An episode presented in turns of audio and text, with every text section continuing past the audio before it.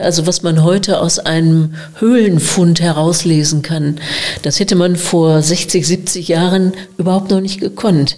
Und die Aufgabe des Museums ist die, das so zu verwahren, dass in zwei, drei Generationen man das befragen kann.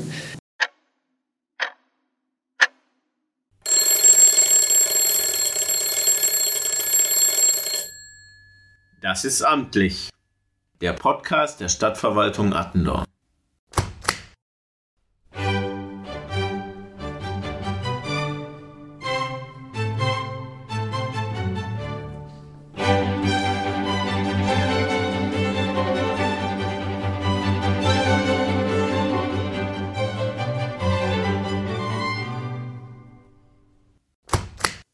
Herzlich willkommen zu unserem Podcast Das ist amtlich, der Podcast der Hansestadt Attendorn. Mein Name ist Martina Köhler. Und ich bin Tom Kleine. Und heute haben wir einen besonderen Gast in unserem Podcast. Das ist die Monika Löcken. Hallo Monika. Ja, hallo. Monika, wir haben ganz viele Kolleginnen und Kollegen aus dem Rathaus vorgestellt.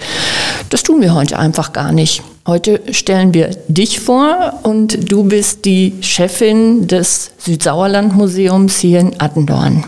Ja, das stimmt. Erzähl mal, wie du in das Südsauerland-Museum gekommen bist. Die meisten Museumsleute landen durch Zufall in ihrem Bereich. Ich bin gebeten worden. Das war sehr komfortabel. Ich war ja schon die Leiterin des Museums Wendener Hütte und in einer dunklen November, ja Nacht nicht, aber Nachmittag, es war verhangen und dunkel, hatte ich mich mit dem Otto Höffer im Heimatmuseum getroffen. Und der Otto war sehr frustriert, weil es mit dem Museum irgendwie gar nicht weiterging und sagte, Mensch, hast du nicht Lust, hier uns ein bisschen unter die Arme zu greifen? Und da habe ich gesagt, aber ich äh, frage mich, warum du mich nicht eher gefragt hast. Natürlich würde ich das gerne machen. Das ist ja ein tolles Museum und äh, wäre ein super Job. Und dann hat sich das so entwickelt. Dann hat mich die äh, Stadt gefragt, ob ich es machen wollte, auf einer halben Stelle. Ich habe ja eine halbe Stelle hier in Attendorn. Wann war das, Monika? 2003 bin ich hier angefangen. Das heißt, du hast in diesem Jahr ein Jubiläum. Oh ja. Ja, herzlichen Glückwunsch. Danke. ja. Du hast eben das Museum Wendener Hütte erwähnt. Das heißt, du bist für zwei Museen verantwortlich. Ja, zwei sehr unterschiedliche Museen. Die Wendener Hütte ist ja ein technisches Kulturdenkmal der Frühindustrialisierung und das Südsauerlandmuseum, das ist ein Schmuckkästchen, wie man es sich als Museumsmensch nicht besser wünschen kann. Ne, wir überspannen ja Millionen von Jahren, beginnen im Devon, gehen über die Steinzeit und wir haben wirklich äh, Schätze äh, in unseren Mauern, da wundern sich viele Besucher und auch meine Kollegen. Aber äh, in Attendorn ist immer ambitioniert gesammelt worden. Und das ist schon seit 100 Jahren so.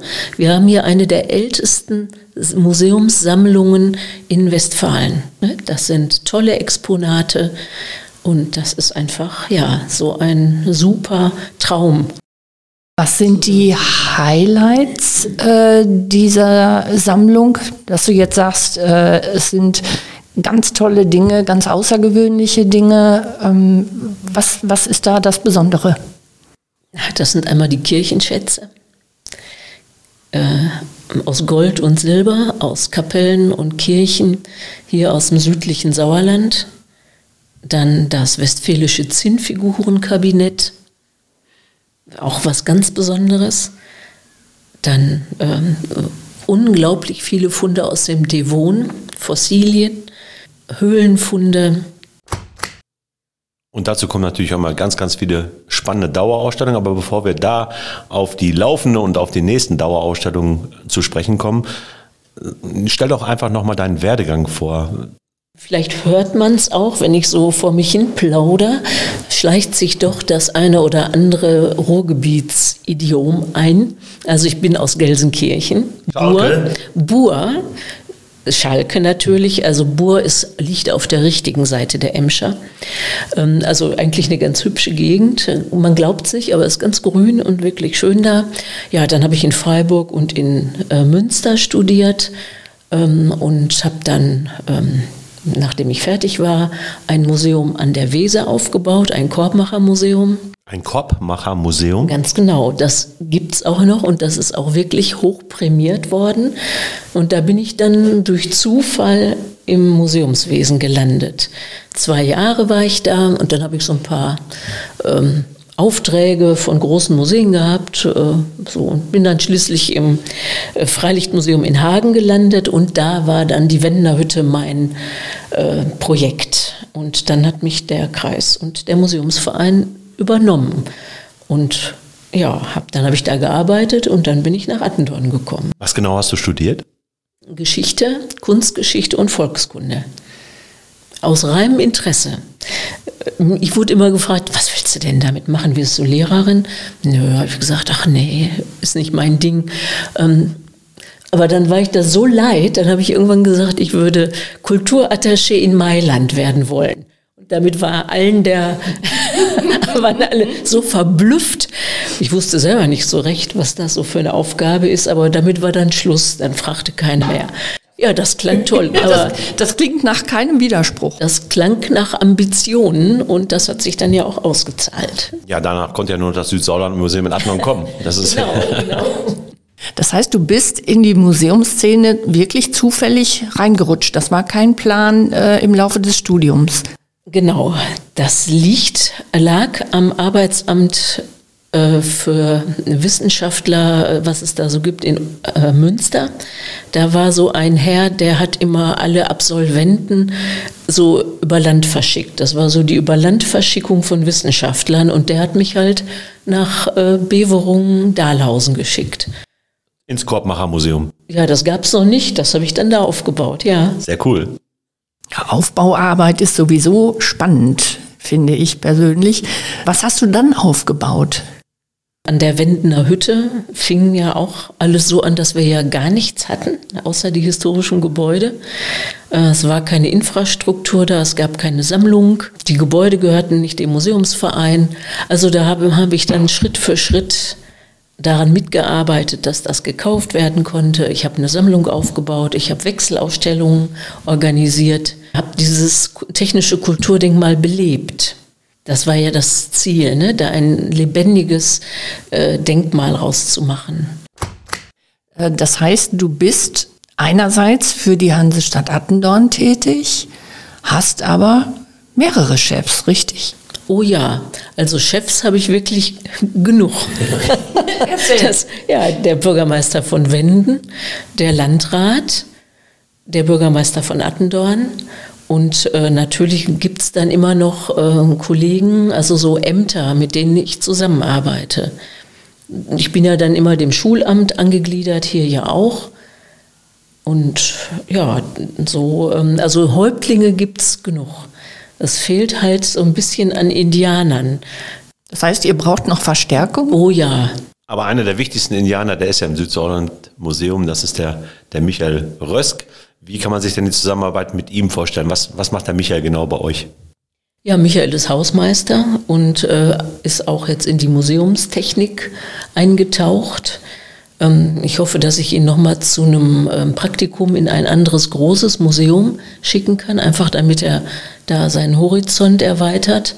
Ansonsten ist er ja fit und äh, äh, zu allen unkonventionellen Aufgaben bereit. Ja, absolut. So, ja. Ein richtig guter Kollege. Ja, ganz genau. Hat nur einen Nachteil, er ist Fan des 1. FC Köln. Bei dir brauche ich, glaube ich, nicht zu fragen. Du bist bestimmt Schalker Mädchen. Ja, sicher. Einmal Schalker, immer Schalker. Jetzt hat sich die Museumslandschaft ja in den letzten Jahren und Jahrzehnten ja auch ähm, total geändert. Ähm, gerade wir in Attendorn sind ja stolz auf das Südsauerland-Museum, weil da eben auch ziemlich viel passiert, ziemlich viele coole Dinge, würde man heute sagen. Ziemlich viel Technik ist, Digitalisierung und so weiter. Da seid ihr, glaube ich, auf einem richtig guten Weg. Ja, das hoffe ich. Also diese ähm, Idee, ein originales Exponat mit seiner Aura und seinem Quellenstatus in Verbindung zu bringen mit äh, moderner Technik, mit digitalen Angeboten, ähm, das ist einfach ähm, so angesagt. Ne? Man muss die Leute ja da abholen, wo sie stehen. Man muss sich an die Sehgewohnheiten anpassen. Und äh, denn ich will das, macht das Museum ja nicht nur für mich und für Eingeweihte, sondern das soll ja eine Breitenwirkung haben. Und äh, damit äh, sind wir auch ziemlich vorne an dieser ähm, Speerspitze. Gut, gro große Museen, die machen das auch, ne? aber wir sind ja ein Regionalmuseum und da sind wir ziemlich weit vorne. Kriegst du das ab und zu von den Besuchern auch wiedergespiegelt, dass es ein, auch ein cooles Museum ist, ein zeitgemäßes, ein modernes Museum? Kriegst du da Feedback? Ja, wir haben ja ein Besucherbuch und das wird wirklich sehr stark genutzt. Und ich äh, lese das auch immer, was da drin steht. Das Feedback ist gut. Gibt es denn überhaupt sowas ähm, wie einen geregelten Tagesablauf bei dir? Das stelle ich mir ziemlich schwierig vor. Ich glaube, wenn du doch morgens das Museum aufschließt, dann weißt du doch eigentlich gar nicht, was dich erwartet, oder? Ja, das stimmt. Also ich habe zwar meistens einen Plan, ne, was so äh, ansteht. Ne, manche Sachen, die äh, muss ich ja auch machen, die dulden keinen Aufschub, da muss ich einfach reagieren. Ähm, aber viel besser ist es natürlich, wenn ich agiere und ähm, das also den Takt selber bestimmen kann, so dass ich immer vorne weg bin und äh, mich nicht also in irgendeine Zeitschleife begeben muss. Ähm, also so sieht immer der Plan aus. Ähm, aber natürlich kommen dann Anrufe oder es stehen plötzlich Leute auf der Matte. Ähm, heute Morgen äh, ist ein Restaurator da gewesen, der hat einen Korpus äh, restauriert, den haben wir in unseren Beständen. Der ist aus dem Anfang des 16., Ende des 15. Jahrhunderts. Ein richtiges Kunstwerk. Und ähm, das muss ich natürlich mit ihm besprechen. Das hat viel länger gedauert, als ich gedacht habe.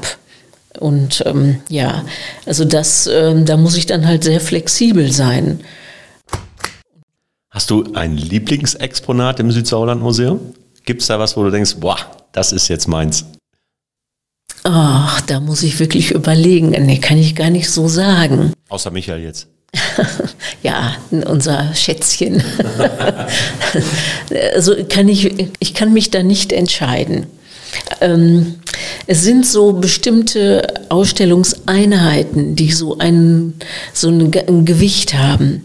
Das sind zum Beispiel äh, die Fassbach Gegenstände. Ne? Das ist ein geschlossener Sammlungsbestand von einem Mühlengut bei Oberhundem. Das, da haben kurkölnische Richter drauf gesessen. Da haben wir Gemälde, da haben wir Möbel, da haben wir dieses Himmelbett von äh, 1563. Also es, das ist ein, ein echtes Pfund. Ne, sowas hat nicht jeder. Außerdem haben wir da die gesamte Bibliothek übernommen. Und jetzt zur Hexenausstellung, die uns ja demnächst ins Haus steht, habe ich diese Bibliothek nochmal durchgeflöht. Und da sind wirklich ähm, Bücher aus dem 16. Jahrhundert, Anfang des 17. Jahrhunderts, die sich mit diesem, dieser Hexenverfolgung auseinandersetzen. So auf juristischer Ebene. Also richtig spannend. Also so geschlossene Exponatgruppen, die eine Geschichte erzählen können. Das sind eigentlich so meine Lieblinge. Oder unsere, ähm, unser Bestand äh, Alexander Schnüttchen. Das ist ja auch was ganz Besonderes. In Köln gibt es ein Schnüttchen-Museum, das auf Initiative von ihm, vom Domkapitular, äh, gegründet wurde. Nein, nein, die Familie stammt hier aus der Gegend. Er ist Ehrenbürger des Amtes Attendorn und hat dann hier seinen Lebensabend verbracht und noch vier Kirchen gebaut, rundherum, so in Ennis zum Beispiel und in äh, Listerscheid und hatte seinen persönlichen Sammlungsbestand mitgenommen. Und der ist in Listernol auch geblieben. In Listanol, die Kirche hat er ja auch gebaut. Und ähm, der, der ist jetzt ins Südsauerland-Museum gekommen. So, dass also, ähm, dass wir so einen kleinen Alexander Schnüttchen-Sammlungsbestand vorweisen können. Das ist sehr beeindruckend.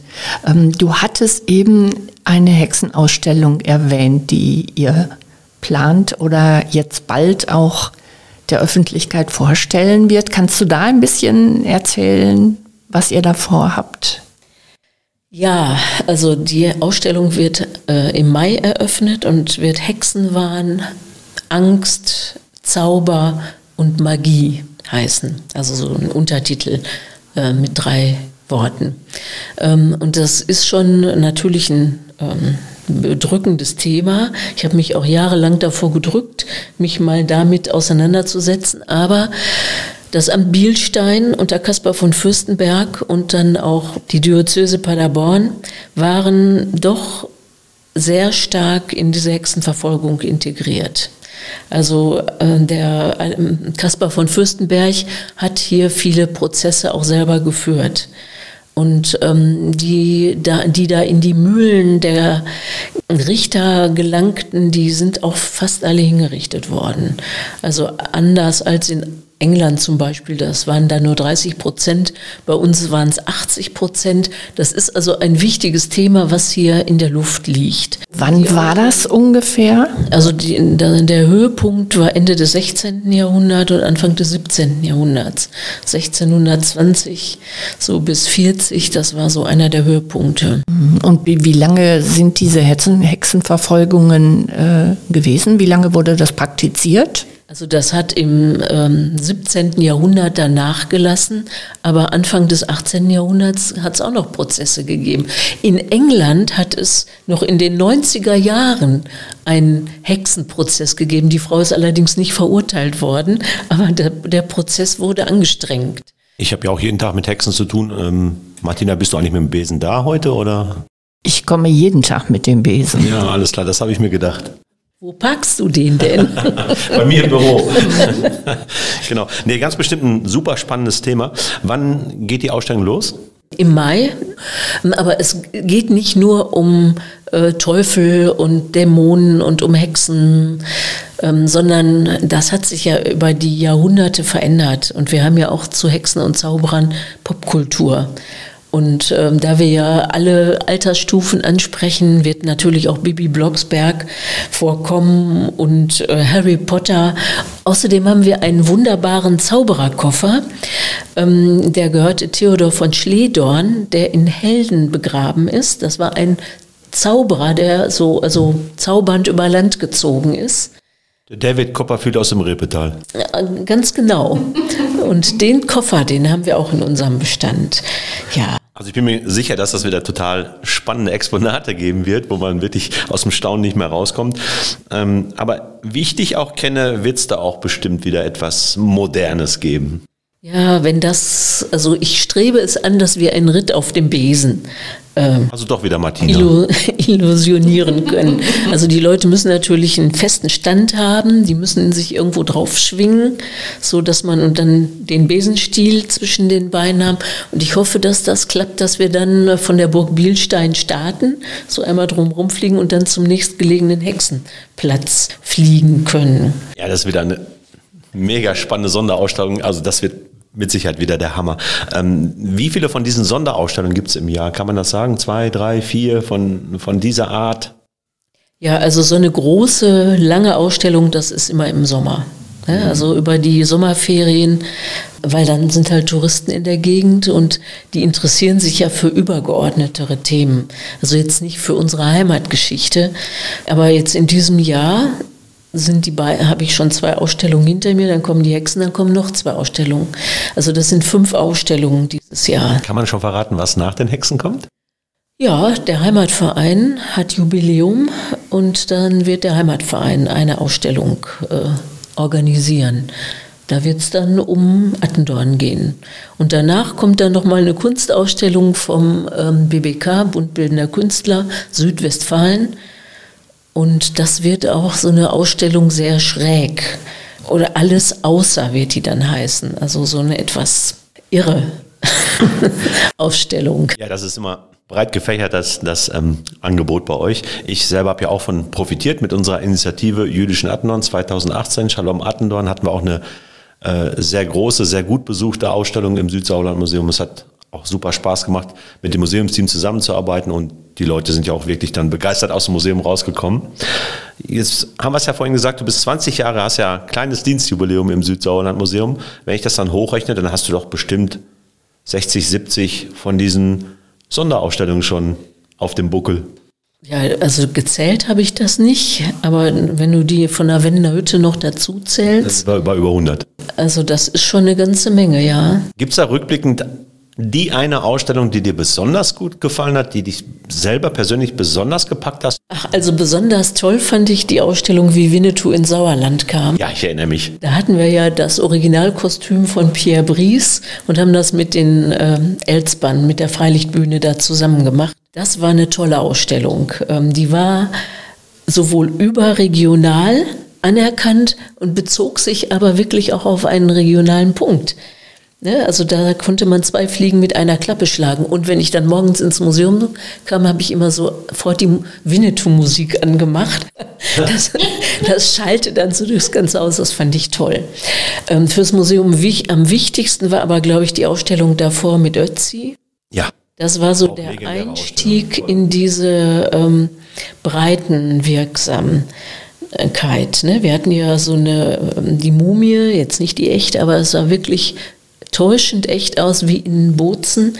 Und das ist, da ist das Museum, glaube ich, nochmal in eine andere Bevölkerungsgruppe vorgestoßen, wo konnte anders wahrgenommen werden. Naja, und dann natürlich also so als besonderes Highlight in den letzten Jahren, das war die Picasso-Ausstellung. Die hat da nochmal so einen on top gesetzt. Das hat man ja auch nicht alle Tage, ne?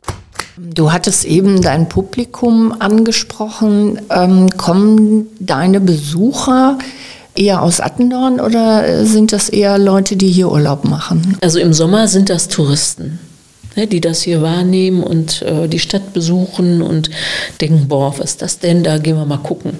Ja, wir bewerben das ja auch nach außen. Aber jetzt so im Augenblick ähm, sind dann doch eher so entweder Leute, die sich für die Künstler interessieren, äh, die kommen auch aus Siegen oder Hagen, aber doch mehr Leute hier aus der Region, aus Attendorn und Olpe kommt viel, Trollzagen. Ja, dann bietet es sich ja an, auch diese publikumswirksamen großen Ausstellungen während der Ferienzeit auch anzubieten. Ja. Kann man sagen, oder gibt es Zahlen, wie viele Leute das Südsauerland Museum besuchen im Jahr? Sind dir diese Zahlen auch wichtig als Museumsleiterin? Ja, also das ist so ein, ein zweischneidiges Schwert. Ne? Auf der einen Seite fragt die Politik natürlich immer danach und natürlich will ich das auch für möglichst breite Bevölkerungsschichten anbieten. Auf der anderen Seite sagt das nichts über die Qualität aus. Ne? Also ähm, es gibt ja ähm, Organisationen oder auch Häuser, die nur publikumswirksame Ausstellungen anbieten. Wir haben den, das ganze Museum als Kernaufgabe hinter uns. Also wir haben die Sammlung, wir sammeln, wir forschen, wir ähm, verwahren das. Das sind ja unsere Kernaufgaben. Wir sind ja ein Sacharchiv und die Ausstellungen sind eigentlich nur die Spitze des Eisbergs. Die meiste Zeit geht eigentlich für Inventarisierung drauf, denn wir sammeln ja Gegenstände, die sollen auch noch in 500 Jahren was aussagen können. Und jede Generation stellt andere Fragen. Und, ähm, oder man kann es immer besser untersuchen. Die ähm, Wissenschaft geht, schreitet voran. Ne? Also was man heute aus einem Höhlenfund herauslesen kann, das hätte man vor 60, 70 Jahren überhaupt noch nicht gekonnt. Und die Aufgabe des Museums ist die, das so zu verwahren, dass in zwei, drei Generationen man das befragen kann. Das ist so, ähm, also da sind wir in, in Konkurrenz mit anderen Freizeiteinrichtungen, mit Freizeitparks, ähm, wo die Leute dann gewisse Erfahrungen machen und die wollen die dann auch in einem modernen Museum haben. Ja, also zum Beispiel wollen die auch gerne Andenken mitnehmen, einen Museumsshop oder man möchte sich gerne mal hinsetzen und einen Kaffee trinken. Das ist wichtig für Touristen, dass sowas möglich ist. Ne, dann die Verkehrsflächen, dass man in eine Umgebung kommt, in der man sich wohlfühlt. So, dass man den roten Teppich quasi ausrollt. Ähm, das sind alles ähm, Punkte, da stehen wir wirklich in Konkurrenz mit Einrichtungen, denen das wesentlich leichter fällt. In dem Wort Südsauerland-Museum steckt ja das Wort Südsauerland. Das heißt ja schon, wir präsentieren ja natürlich die Attendorner Stadtgeschichte, wir präsentieren die Geschichte des Kreises Olpe und unserer Region, dem Südsauerland. Aber wir gehen natürlich auch auf Reise und da blicke ich mal gerne ein paar Wochen zurück. Da haben wir beide, du liebe Monika und ich, die ehrenvolle Aufgabe gehabt, in unserer polnischen Partnerstadt Rawitsch unsere Stadt Attendorn vorzustellen. Es war eine ganz tolle Geschichte. Attendorn stellt sich vor, das war ja die Gegenausstellung von der Ravitsch-Ausstellung im vergangenen Jahr und wir beide durften die eröffnen. Hast du da schon von den Kollegen, Museumskollegen in Ravitsch ein Fazit gehört? Ähm, wie, ist, wie ist Attendorn da angekommen? Also ich glaube sehr gut. Ähm, die haben das immer über Facebook und Instagram gepostet. Also die Zusammenarbeit war auch wirklich ganz hervorragend. Mit den Kolleginnen Rabitsch? Mit den Kolleginnen, ja. Ich hatte ja äh, die Ausstellung fertig. Wir haben die dann hier eingepackt und ich war etwas besorgt, ne, äh, wenn wir, wenn Michael und ich die dann alleine aufbauen. Aber dann standen da acht Leute die mit angepackt haben und die Hand in Hand arbeiten konnten. Und dann hatten wir die an einem Tag so weit aufgebaut, dass wir am nächsten Tag nur noch so Feintuning machen mussten. Also das ging ratzfatz. Und die Eröffnung war ja auch sehr feierlich. Ne? Es war jemand aus Breslau da vom deutschen Konsulat und der Bürgermeister und und wir beiden als Highlight. Und wir beiden natürlich, ja. Und die äh, netten Kolleginnen aus Rawitsch. Und also das war für mich auch wirklich eine neue Erfahrung, muss ich sagen. Ähm, ich habe zwar auch Verwandte, die aus Polen kommen, aber jetzt so, so eine Zusammenarbeit, da sieht man, wie wichtig so eine Städtepartnerschaft ist indem man in einem pragmatischen Sinn freundlich zusammenarbeiten kann. Das war einfach toll. Wie stellst du dir äh, die Zukunft des Museums vor? Hast du langfristige Pläne, das Museum weiter auszugestalten? Ja, wir mm, betreiben ja gerade eine Zukunftswerkstatt. Ähm, da sind Politiker von der Stadt und vom Kreis Olpe mit dabei. Ähm, das Museumsamt äh, und wir machen uns Gedanken, wie wird das Museum zukunftsfähig. 16 äh, Jahre sind wir jetzt so, wie wir sind und die Zeit, Zeiten ändern sich und äh, man muss, wenn man einen gewissen Status halten will, sich mit verändern. Und die Ansprüche an Museen haben sich verändert und dem muss man Rechnung tragen. Und natürlich habe ich Vorstellungen, wie so ein modernes Museum aussehen könnte. Also ein Museum, was zukunftsfähig ist. So, das, äh, klar, und das muss ich in dieser Zukunftswerkstatt besprechen und ich hoffe, dass das ähm, auf fruchtbaren Boden fällt, so das, was ich mir vorstelle.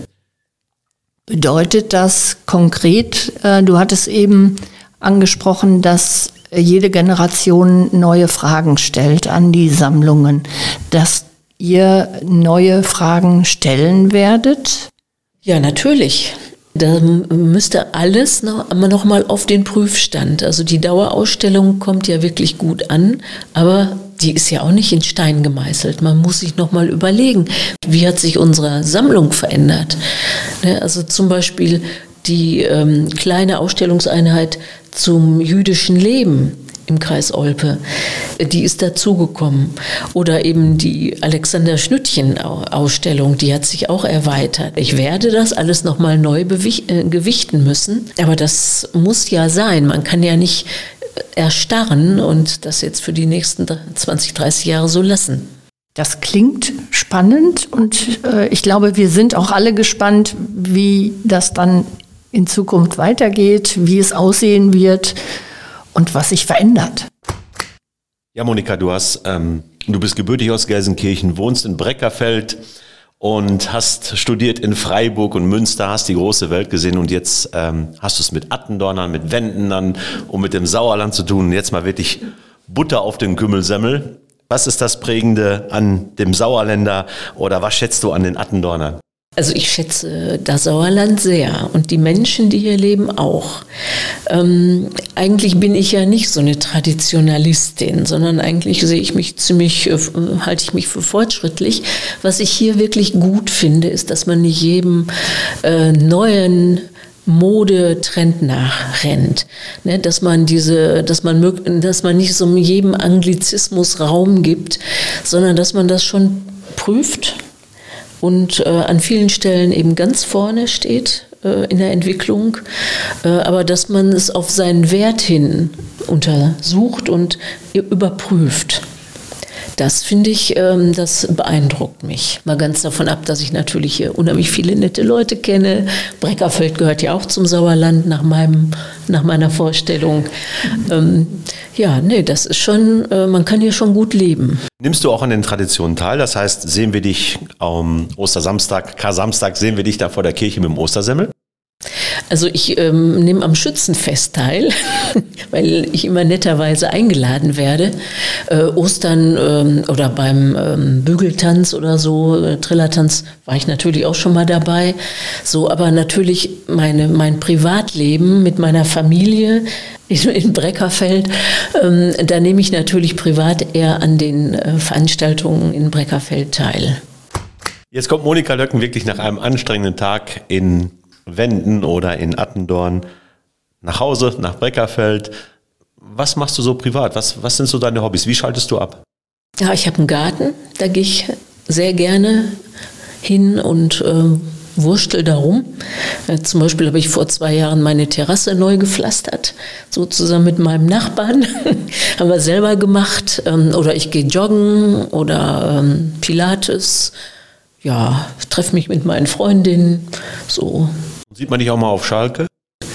Ja, das ist ja auch weit weg jetzt. Ne? Also ich meine Brüder sind einmal da gewesen und hatten auch so die entsprechende Kutte an und sind haarscharf daran vorbeigekommen, eins auf die Mütze zu kriegen.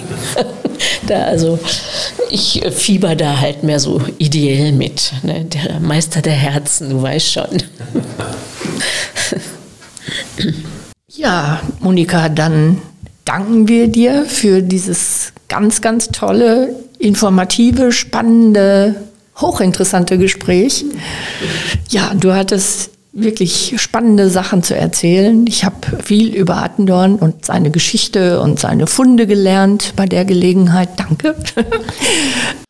Ja, das war's dann mit unserem Podcast Das ist amtlich, dem Podcast der Stadtverwaltung Attendorn. Und wenn es euch so gut gefallen hat wie uns, dann schreibt uns das in die Kommentare. Ja, und denkt dran, den Podcast zu abonnieren, wenn ihr es noch nicht getan habt. Ich bin der kleine Tom. Und ich bin Martina Köhler.